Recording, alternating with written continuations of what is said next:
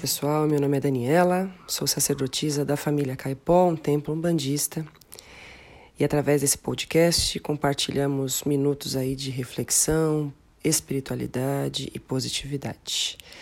Acompanhe a nossa página no Instagram, arroba família Caipó.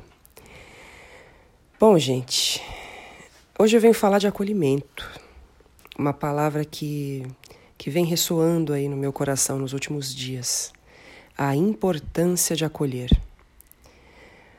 Talvez quando eu fale de acolhimento venha na sua cabeça a sensação de abraçar, de abrigar uma situação ou alguém. Mas na verdade eu queria aprofundar um, um pouquinho no sentido do acolher. Primeiramente, antes de eu acolher o outro, eu preciso me acolher. Eu preciso olhar para as minhas dificuldades. Eu preciso assumir as questões que eu tenho para resolver ao invés de me olhar com julgamento, com crítica.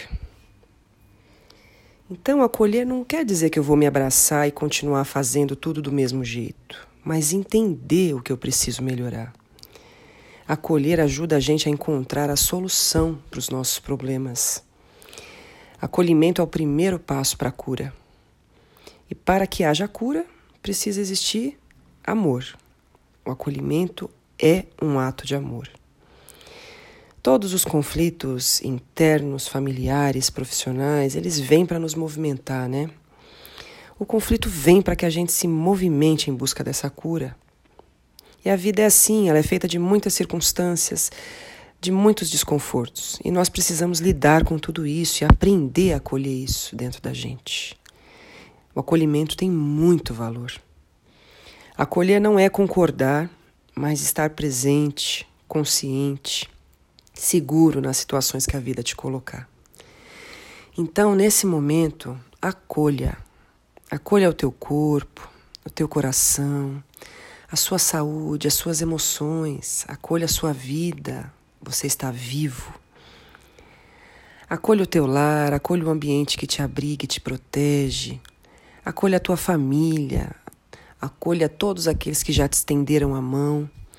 Acolha aqueles que estender a mão quando você mais precisou. Acolha você que também estendeu a mão para quem de você precisou.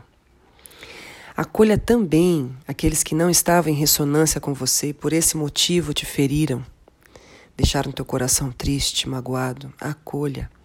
Acolha toda e qualquer injustiça que possa ter acontecido na sua vida, que com toda certeza te fez maior. Acolha tudo e todos que de alguma maneira contribuem para a sua caminhada.